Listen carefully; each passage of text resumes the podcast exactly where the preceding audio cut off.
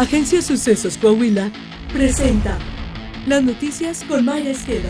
La noticia en síntesis. Esto es lo más relevante. Para empezar.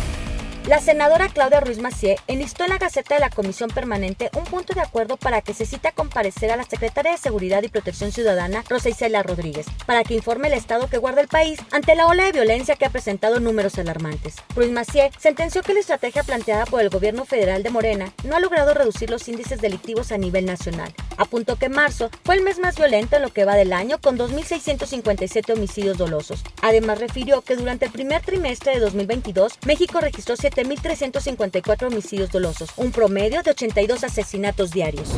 Luego de que se diera a conocer que se han registrado varios incidentes de vuelo en el Aeropuerto Internacional de la Ciudad de México, desde la entrada en operaciones del Felipe Ángeles, se confirmó la salida de Víctor Manuel Hernández Sandoval como titular de servicios a la navegación en el espacio aéreo mexicano. Fuentes extraoficiales anunciaron que este lunes se oficializará el relevo en la dirección del CENIAM, en donde llegará Ricardo Torres Muela.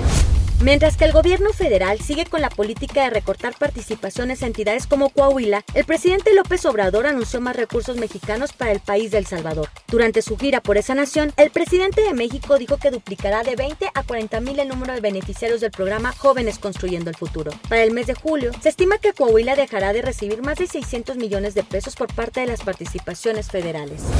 El exgobernador de Nuevo León, Jaime Rodríguez, será sometido a una cirugía esta semana en el hospital universitario de aquella entidad. Así lo confirmó su abogado, Gabriel García, quien anticipó que la operación podría ocurrir a mediados de esta semana para atender el problema con los divertículos que ha mermado la salud del exmandatario. Coahuila. El gobernador Miguel Ángel Riquelme Solís presidió la reunión con colectivos de familiares de personas desaparecidas, acto en el que asumió el compromiso en el ámbito de su competencia de implementar las recomendaciones emitidas en el informe del Comité contra las Desapariciones Forzadas SED de la ONU. En esta reunión de manera virtual, Carmen Rosa Villa Quintana, presidenta del Comité contra la Desaparición Forzada, explicó algunos de los aspectos del informe de la visita a México de este comité, el cual urge a México adoptar e implementar una política nacional de prevención y erradicación de las desapariciones. Mencionó que Coahuila fue uno de los estados en los que el comité sostuvo reuniones con familiares de víctimas, colectivos y autoridades, así como con la Comisión Estatal de Búsqueda. Destacó la empatía de servidores públicos de Coahuila con las víctimas y su compromiso para conocer atender la situación a la que el Estado se enfrenta en materia de desaparición forzada.